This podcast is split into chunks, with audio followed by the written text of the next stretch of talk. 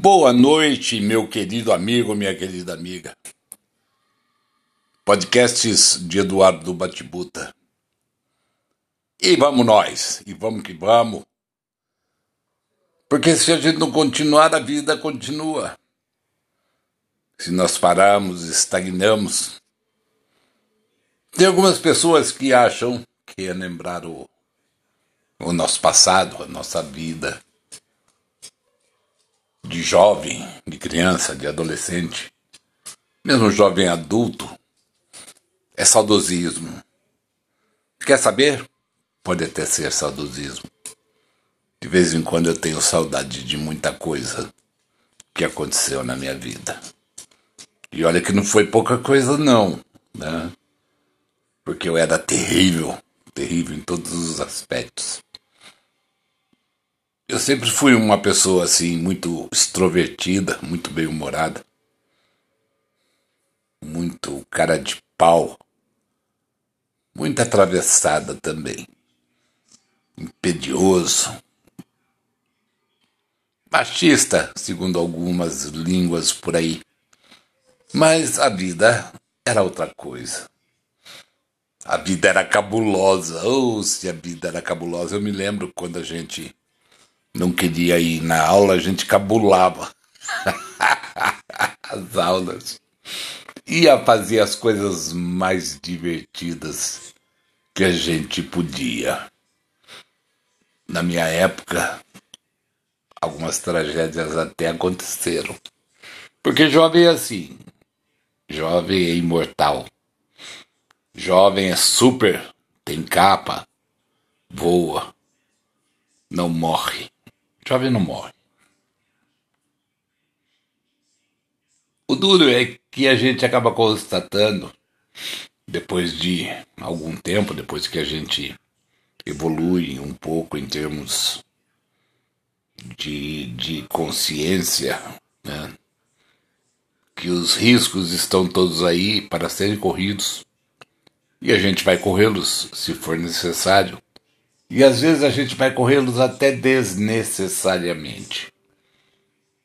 Porque jovem é imortal. Jovem é autoimune. Ah, eu me lembro desse autoimune, eu dou risada.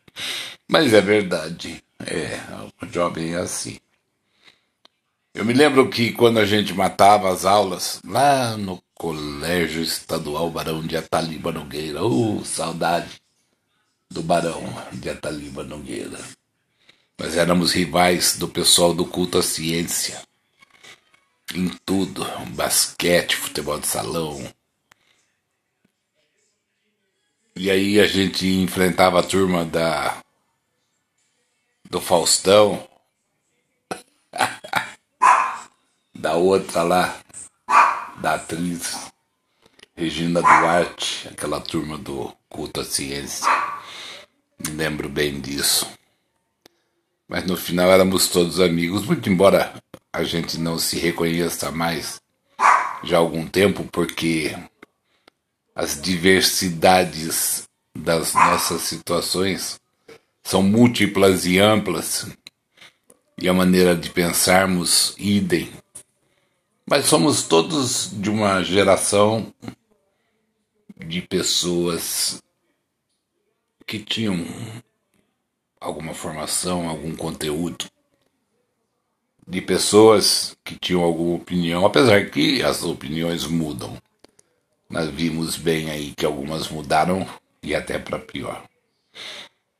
Mas eu me lembro também da gente nadar lá na Lagoa do Taquaral. Na, a Lagoa do Taquaral nem tinha cerca, não tinha nada, ela era aberta. A gente descia lá do Ataliba e depois da Adalberto Maia ali para baixo era o Furazóio.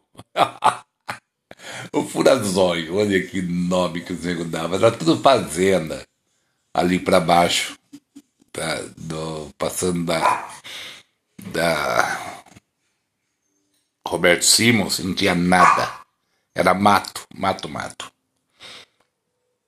E aí a gente atravessava pelos caminhos ali da, da das fazendas e ia parar lá na lagoa do Taquarão. E a gente ia nadar lá. Ia nadar, ia namorar, ia conversar, ia passear, ia curtir. E quantas vezes nós fizemos isso? Eu me lembro das vezes que a gente pulava o portão do, dos fundos lá da Talipa do prédio novo, que era. O primeiro era o prédio ali do Adalberto Maia, do, do colégio Adalberto Maia. Que era até a quinta série. Foi onde eu me graduei ali. Pra passar, fiz uma admissão, lembra dessa coisa de. Nossa, isso é antigo pra caramba. Fiz uma admissão para poder ir pro ginasial. Tá? Aí já tinha um prédio novo da Taliba. E aí o, o, a jovem criança chegando na Taliba sem saber o que fazer. Com aquela cara de perdido no espaço. Nossa, o que, que é isso? E aí você vai conhecendo as pessoas, você vai conhecendo a sua turma, vai arrumando encrenca daqui, vai arrumando outra encrenca dali. O Valdir, o meu o meu antagonista, tá? O cara que queria o lugar que eu estava sentado na carteira. Foi o cara que pela primeira vez me chamou para briga. Interessante. Ele saiu com o nariz sangrando e chorando de judiação. E eu quase levei uma sova em casa. Por causa disso.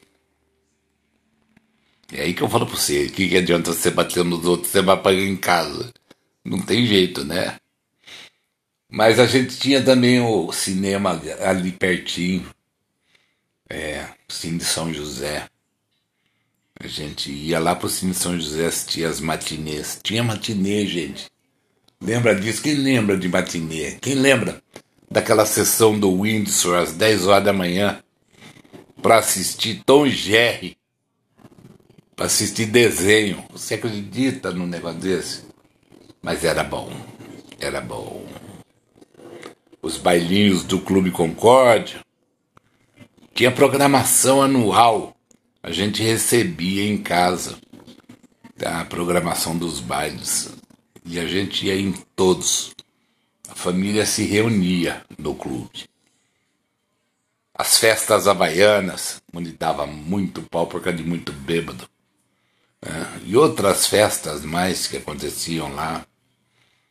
Mas era bom, era gostoso, era divertido. Foi onde nós conhecemos nossas namoradas, nossos namorados. Depois foi acabando, foi acabando, virou discoteca. Eu participei junto com o Fernando, Fernando Beck, meu primo, de um grupo lá para fazer som para a turma. Foi o começo da discoteca lá, da botinha, né, que o pessoal chamava. Quanto gás lacrimogênio eu joguei dentro daquele salão junto com um bando de otários junto comigo. A gente tava no exército, trazia lá do exército as ampolinhas. Né? Jogava no chão, pisava em cima e saía. Nossa, era um inferno. Era um inferno. O pessoal saindo tudo chorando de dentro do, do clube. Você acha que eu estou feliz por causa disso? Tô nada. Isso era só sacanagem. É, eram as coisas idiotas que a gente fazia, que a gente achava que era divertido, mas não sabia o quanto você estava prejudicando o outro. Mas a gente cresce, né? No final das contas, a gente cresce. Na Lagoa, nós perdemos dois amigos que morreram afogados lá, nessa época. Depois fecharam a lagoa. A lagoa super poluída, porque a maior parte das indústrias ali perto né, jogavam os dejetos na lagoa, porque a lagoa tem saída, né? Ela tem um vertedouro e a gente não sabe para que lado vai, mas deve acabar lá no Rio Atibaia ou no Capivari, um deles ela deve acabar. Porque se você for lá, você vai ver que tem hoje a saída d'água lá. Você vê que a água é movimentada. Ali perto das caravelas, se você olhar assim embaixo, você vê que tem a saída da água ali. E a, lagoa é um, tem um manancial próprio, tem, tem as fontes próprias de água dela. Hoje ela está melhor. Quantas vezes a gente participou de concurso de pesca, pegar aquelas tilápia feia que tinha lá, imagina. Mas era legal. Me lembro dessa época muito bem. Era uma época boa. A gente fazia campeonato de botão o ano inteiro, campeonato de baralho, a gente jogava jogava buraco, fazia aqueles campeonatos médicos, a gente tinha uns quartinhos de madeira no fundo, ainda não era nada de alvenaria. E a gente reunia lá, eu, meu irmão, Abel, Flávio, Rogério, a turma toda, tá? Stefanini, Cabral, Batibutas, né? para jogar, né? jogar baralho e se divertir. Às vezes a gente ficava até duas da manhã lá jogando. A mãe e o pai precisavam entrar lá e falar: vai acabar essa coisa ou não vai? Vocês vão dormir ou não vão amanhã? Vocês têm aula cedo. Eu lembro. Muito bom. O futebol de rua, gente, meu Deus do céu, quando que esse povo vai jogar futebol na rua hoje? Não vai. Não vai, não vai nunca mais jogar futebol de rua. Bola de meia, a gente fazia bola de meia para jogar futebol de rua. Ah, e aí as veinhas chata chamava a polícia para nós. E lá vinha as baratinhas vermelhinhas, e preta e branca, né? atrás de nós para tirar a gente da rua. Quantas vezes? As brincadeiras que a gente juntava os meninos e as meninas. Passanel. Mamãe da rua. Oh, coisa boa. Queimada. Queimada era o que tinha. Coisa gostosa de se fazer e a gente tava lá brincando. Também ia até 10, 11 horas da noite. 10 horas da noite recolhia todo mundo. Ia dormir. Quando chovia, a gente tinha tá, os nossos pedacinho de, de madeira lá para descer na, na, na enxurrada, naquelas né, chuvas que davam, que davam aquela enxurradona, a gente pegava lá uns pedaços de madeira que a gente tinha e descia que nem surf. Né? Ali na Lopes Trovão, na Lotário Novaes. Bons tempos. Não há o que pague esses bons tempos que a gente viveu. O tempo de botar a cadeirinha ali na calçada e ficar conversando. Os nossos pais ali tudo conversando e a gente brincando e, e fazendo aquele auê à noite. Era bom. Os bailinhos de garagem que a gente juntava família, juntava os amigos. Passar vassoura, lembra? Né?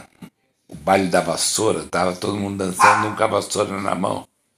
E o cara podia tirar quem ele quisesse da dança.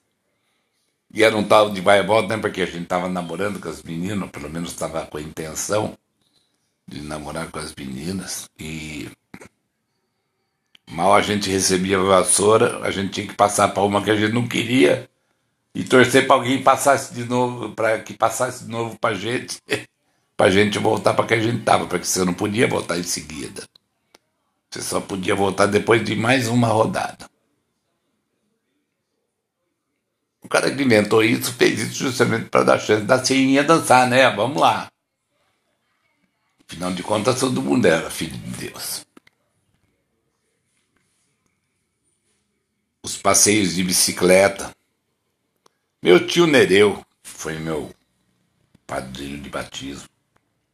Adorava andar de bicicleta. Lembro uma vez que a gente foi lá da casa dele, que ele morava ali na. Da lotada de Novais. E a gente atravessava tá, o brejo lá, o, o, o esgoto ali da Orozimbo Maia. Que não era um rio, aquilo era um esgotão. E tinha o caminho das pedras. Eu lembro do Renato cair lá uma vez. Nereu caiu lá também. Eu escorreguei, quase caí. Aquilo ali foi uma diversão à parte. E a gente saía na Nova Campinas, que não existia ainda a Nova Campinas, era tudo terra ali. Tá? Não existia a José de Souza Campos, aquela a Norte Sul, não existia. Tá? E a gente ia andar de bicicleta lá, era um lugar que era bom para andar de bicicleta. Eu tinha bicicleta, o Renato tinha bicicleta, o Renato tinha uma bicicletinha verde, eu tinha uma bicicletinha vermelha da Calói, a do Nereu também era verde. E eu sei que a gente descia para lá para fazer isso. E depois ia para o Cambuí visitar a tia, que morava lá na Antônio Lapa, onde nós moramos anteriormente. Era um, um negócio bem legal essa coisa que nós vivemos essa vida. Meu avô adorava ouvir discos. 45, 78 rotações. Ele tinha um, uma vitrola móvel, que era rádio, vitrola, tudo aqueles móveis, móveis antigos. E ele sabia que eu gostava de música, e às vezes a gente sentava. Meu avô era, era escritor de poesia. Eu andei atrás de um livro que ele tinha de poesia, eu queria publicar esse livro, mas eu não consigo achar esse livro. Não sei quem da família está com esse livro. Mas ia ser bem legal, porque ele tinha umas poesias bem 10. Ele leu algumas poesias para mim, dele. E a gente ouvia os discos que ele tinha lá. Eu sentava no chão da sala, lá na Souza Lima, 34 lá no Cambuí. A casa, a entrada era na Souza Lima 34 e ela terminava lá embaixo, na Antônio Lapa. Meu avô tinha um parreiral, que ele cuidava das uvas dele. Eram as joias dele. As uvas dele eram boas, doces. Minha avó, fogão de lenha, o encontro nos domingos, a turma toda reunida, família toda. A gente ia comer frango com talharim ao sugo, a bolonhesa. E era uma diversão só, todo mundo feliz, satisfeito. Todo mundo contente, todo mundo conversando, todo mundo de boa. Não tinha celular, não tinha WhatsApp, nada, não tinha Facebook. Não tinha porra nenhuma. Porra nenhuma. Mas tinha uma coisa muito boa: o afeto, a proximidade, a conversa boa. Isso tudo valia muito mais a pena do que o que nós vivemos hoje, com certeza. Se é saudosismo ou não, foda-se. Eu acho que é sempre bom relembrar tantas coisas boas que a gente passou. Os empregos que meu pai arrumou. Que ele fica puto da vida comigo, que ele fala que ele perdeu alguns amigos por causa de alguns empregos que ele me arrumou, porque eu, eu tenho que confessar. Ah, tenho. Eu fui muito mimado pela minha avó e pela minha mãe. Minha avó soltava meu avô para me dar dinheiro. E o velhinho não sabia, ou sabia e ficava quieto, porque a italianinha lá era mafiosa. Vai lidar com mafiosa pra você ver. Minha mãe aprendeu com ela, tá? Mas eu me lembro né, de várias vezes que minha avó me chamava no quarto para me dar dinheiro. Ó, oh, ó, para você se divertir, para você sair, para ir no cinema. O meu gosto por cinema também é puxado do meu avô e da minha avó. Tanto o meu avô quanto a minha avó maternos, eles eram cinéfilos, adoravam cinema. Meu avô e minha avó, por parte de mãe, todo final de semana, eles iam no cinema. Eles iam assistir o filme que estava em cartaz. Hoje, para a gente ir no cinema é um caos. Você convida a mulher para ir no cinema você, ah, não vou dar. Eu durmo. Eu não aguento assistir. Teatro, então, nem pensar. É. Na realidade, hoje, tudo que te faça pensar, tudo que te faça ter o trabalho tá, de prestar atenção para entender a história, ninguém quer.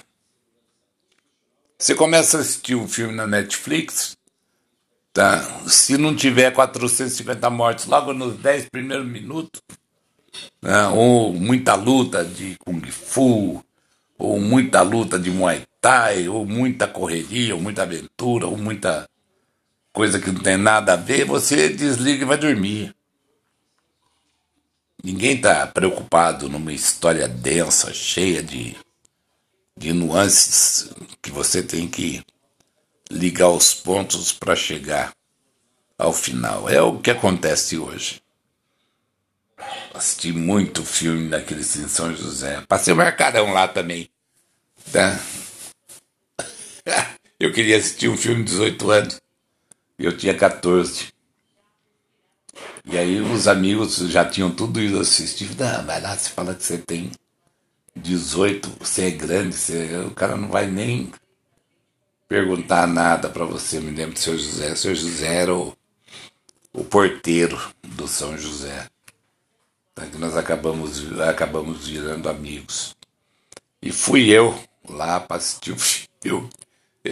Passei na bilheteria, comprei o, a entrada inteira, né? Porque tinha que ser inteira, não podia ser meia. Eu era adulto, né? 18 anos, tinha que ser inteira, não podia ser meia. Aí eu cheguei na porta com aquela cara de vaca lambida. Só entreguei, só estendi a mão e entreguei. O bilhete nem olhei na cara do seu José. Nem sabia que era o seu José na época. Ele olhou para mim e falou: Quantos anos você tem? Eu falei: Eu tenho 18. Ah, o senhor tem 18. Que ano o senhor nasceu? E a besta quadrada, ao invés de contar para trás, contou para frente. Eu falei: Nasci em 1959. ai, ai, ai, ai. Ah, então quer dizer que o senhor tem 10 anos. Minha cara foi parar no chão. Não, eu tenho 18. Não, o senhor tem 18, o senhor nasceu em 51, não em 59. Passa vergonha, ordinário. Não é isso que você quer? Passa vergonha. Ele me devolveu o ingresso, falou: volta lá, pega o seu dinheiro e aguarda, porque a sua vez vai chegar você assistir esses filmes que você acha que tem muita coisa e quando você assistir você vai perceber que é tudo para enganar a trouxa. Fui embora. Passou aí uns seis meses, eu falei, não, eu vou entrar. É, não vai ser. Eu tinha passado já algumas vezes, não tinha. Não era mais ele que estava ali, ele tinha entrado, parece que tinha sido promovido para lanterninha. De porteiro para lanterninha. E aí, era outro que estava na portaria, eu catei. Eu fui lá e comprei o ingresso e voltei para fazer a tentativa. O cara pegou, nem falou nada, deixou entrar, tudo bem. Eu estava subindo a escadaria do Cine São José, que tinha uma escadaria, e depois tinham as cadeiras. Aquele cinema era muito bom.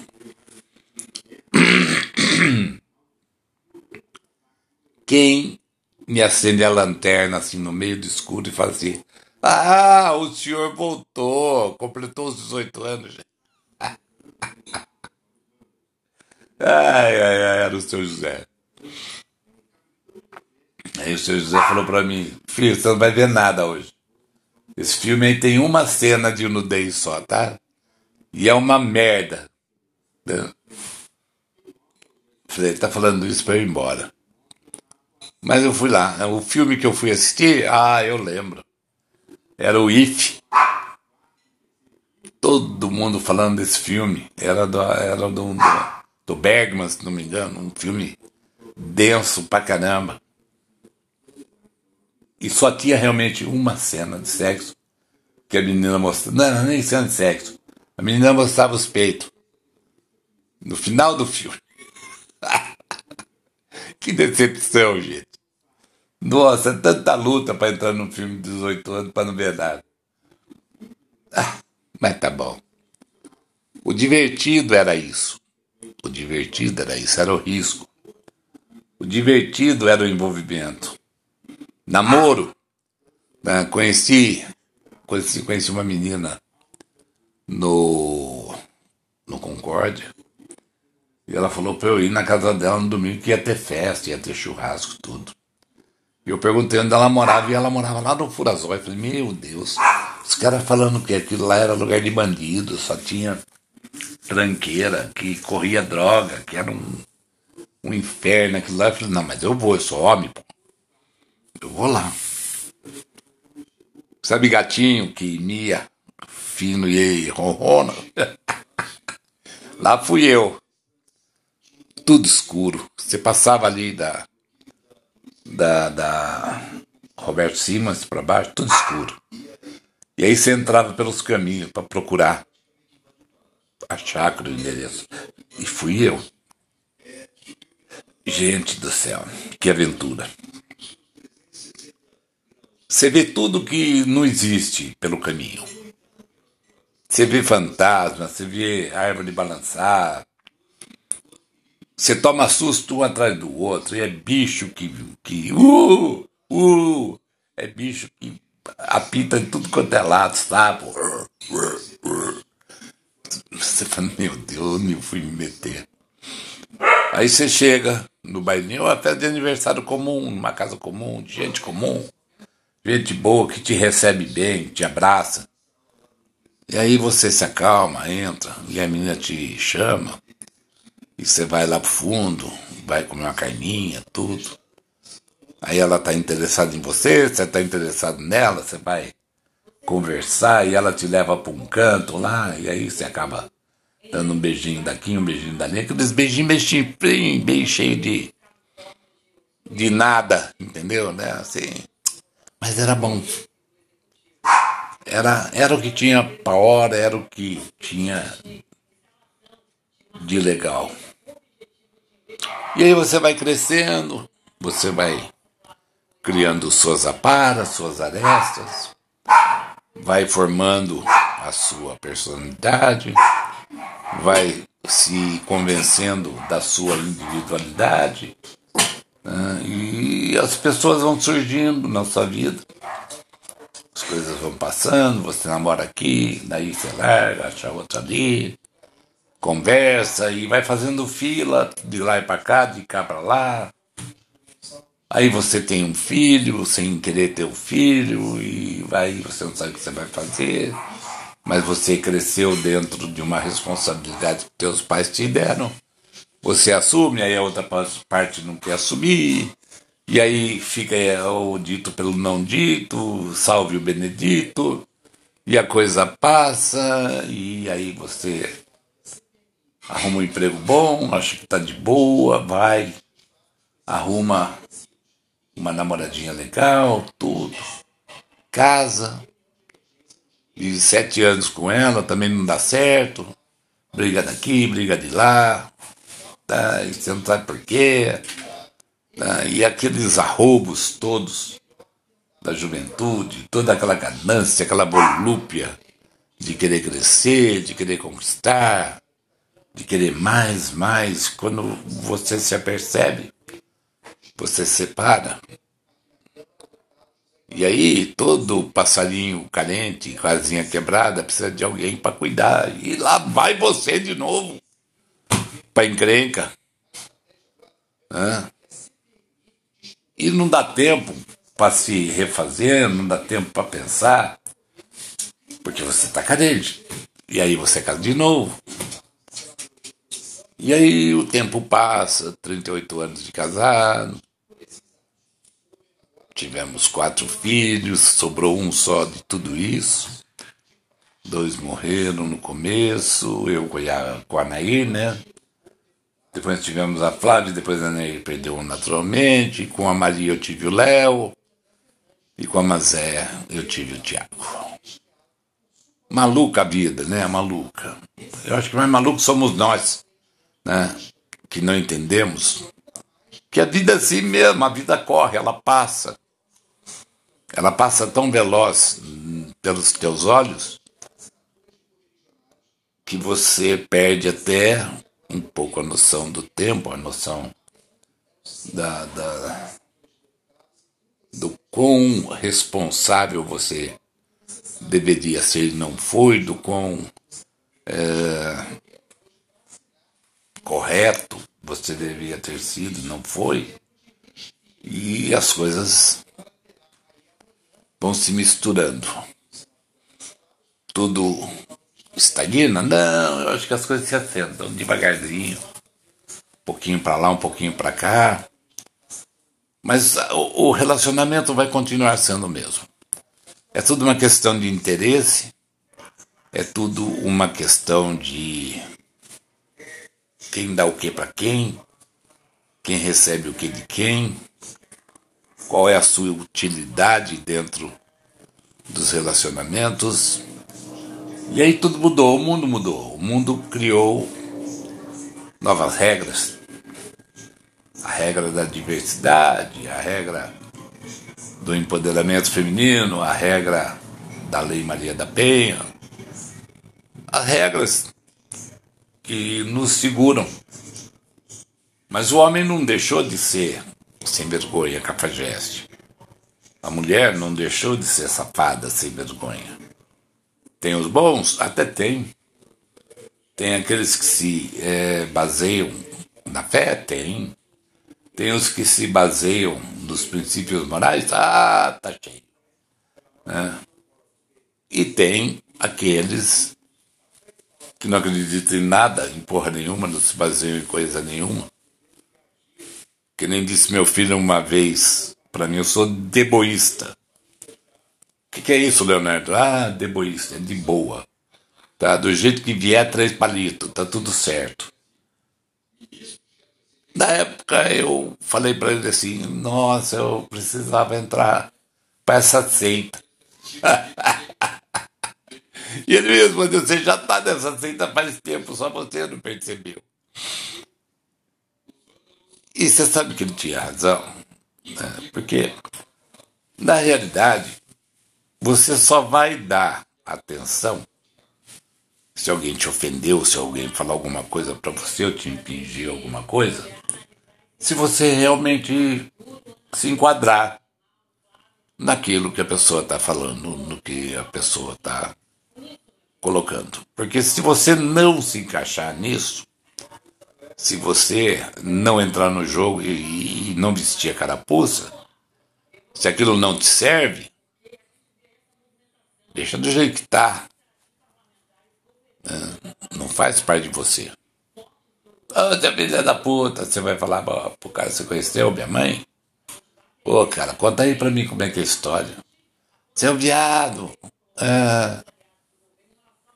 Eu sou não, mas se você me viu por aí com alguém agarrado aí, né, ou se você tiver alguma prova disso, né, tá, é, tudo bem, ué, eu sou o que, que você tem a ver com isso?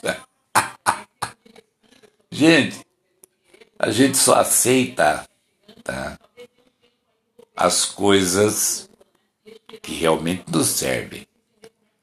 Tá? Que nós temos culpa no cartório, temos um boleto lá no céu para pagar. Porque do contrário, velho, nós não aceitamos não. Não me serve. E aí, hoje, é, nós temos a internet para suprir todas as nossas atazanações. A internet para suprir, suprir todas as nossas carências, nossas faltas. Internet para suprir tudo aquilo que a gente não quer ouvir, não quer ver, tudo aquilo que a gente não quer falar. E a gente vai definhando, vai acabando, vai encolhendo, vai ficando temeroso. A maior parte das pessoas tem medo. Tem medo. Ninguém sabe do que, mas tem medo. Ah, estão roubando muito. Tá, você tem que tomar cuidado para andar com o carro na rua. Ah, entraram no condomínio, assaltaram o Zeinho lá e bateram. Ah, porque a vida tá muito ruim. Não dá para você andar a pé por aí. Ah, eu não vou no shopping, é muito cansativo, aquilo está muito lotado. Ah, viajar é longe. Não, vou ficar por aqui mesmo. Não, porque tem outras coisas importantes para fazer. Quais são as coisas importantes que você tem que fazer? Pensa bem, pensa bem se é tão importante assim as coisas importantes que você tem a fazer que te impeça de pegar um telefone e ligar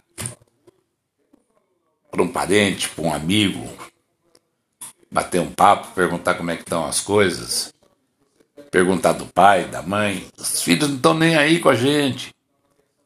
Os filhos não estão nem um, pro, nem um pouco preocupados com a gente. Se a gente se preocupa ou não se preocupa, o problema é nosso.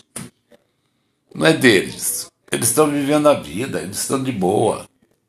Os deboístas, é, eles estão curtindo lá, eles estão fazendo o que eles precisam fazer, estão criando os filhos dele.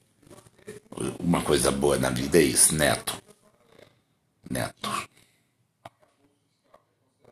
Engraçado, a nossa vida nesse ponto de, de, de longevidade fraternal, de família, tá? de, de geração em geração, pai para filho, filho para neto, neto para bisneto.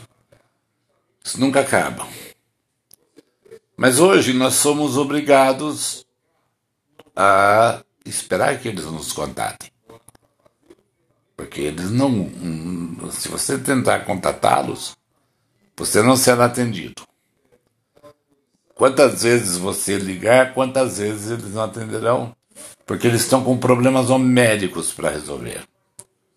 Nossa, a vida deles é um caos inebriante.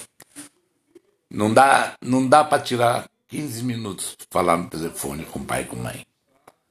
Não dá para tirar 15 minutos do tempo que eles têm lá, não sei, eles nem tomam café, eu achei. Não tem jeito. Isso quando você não está brigado com eles, né, por algum motivo porque eles não querem saber do porquê que você fez ou falou alguma coisa. Não, você está totalmente na contramão. Né? Você não é politicamente correto. Mas quem disse que a gente tem que ser politicamente correto? Quem disse que a gente tem que ter esse altruísmo, esse desvelo de ser politicamente correto? mesmo não engolindo o sapo. É, diz para mim. Eu posso até te ouvir, até te entender, mas eu não sou obrigado a concordar com você. Eu não sou obrigado a fazer da maneira que você acha que eu tenho que fazer. E o duro é que eles nos testam, né? Eles vão atrás, eles acham que eles podem, que eles sabem. O duro dessa criançada é que eles ainda vão aprender muito sobre a vida. E eu espero que dê tempo da gente poder conversar, dê tempo deles poderem nos entender, dê tempo deles nos conhecerem e saberem de tudo isso que eu falei aqui nesse podcast dessas coisas boas que foram nas nossas vidas, inclusive de tê-los, criá-los, educá-los, orientá-los para o bem. Muito embora eles possam ser os porra loucas que são, né? E meter o pé na jaca, e usar um baseado para recreação, ou encher a cara de cachaça, cerveja, tequila ou drinkzinhos à parte, mundo afora. Né? Mesmo que eles gostem de viajar para casa do caralho. Mesmo que eles gostem de, de gastar dinheiro de maneira errada, de pegar voos noturnos, de fazer é, é, como é que eu vou dizer lá dos aviões, né? Fazer. Uh, fonte, né? Num lugar que vai levar seis horas, oito horas dentro de um avião para você poder chegar dentro da sua casa, são e salvo. Mesmo que você saiba que eles vão chegar irritados, chatos, que eles não vão querer falar com você, tá? E mesmo que eles não te agradeçam pelas coisas que você faz, porque é comum. Para eles é comum, é obrigação de pai, é obrigação de mãe. É, meu filho. E aí, quem tem que fazer as paradas, os pit stops somos nós. Fazer os nossos pontos de apoio próprios, os nossos refreshes, dar um tempo, desligar deles. Mãe consegue? Não, mãe não consegue. Não dá para contar com mãe com esse negócio, não. Quem tem que fazer é você, pai. Né? A hora que você achar que está pesando muito, a hora que você achar que a, a fonte secou ou que está longe, ou que o oásis está muito mais longe no deserto, onde você achou que estava perto, você parar e falar, não, peraí. O senhor é meu pastor, nada me faltará, então vamos embora. Né? Que eu vou chegar onde eu quero. Mas não conte com ninguém, não. Não conte com ninguém, porque não dá para contar com as pessoas. Exatamente pelo que eu falei logo ali atrás. Cada cabeça uma sentença. Cada cabeça uma sentença. Às vezes as coisas parecem, mas não são.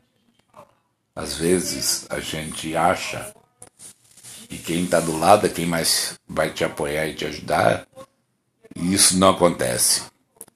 Às vezes você acredita pia e profundamente que existe uma troca relevante de amor, de afeto, e na realidade, a realidade existe egoísmo, rei na barriga.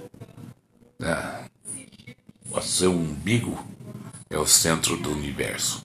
A maior parte das pessoas são assim. A maior parte das pessoas são assim. Não dá para isentar aqui ou ali, nem a mim mesmo, ninguém. Tá? Todos os nossos interesses convergem para as nossas necessidades.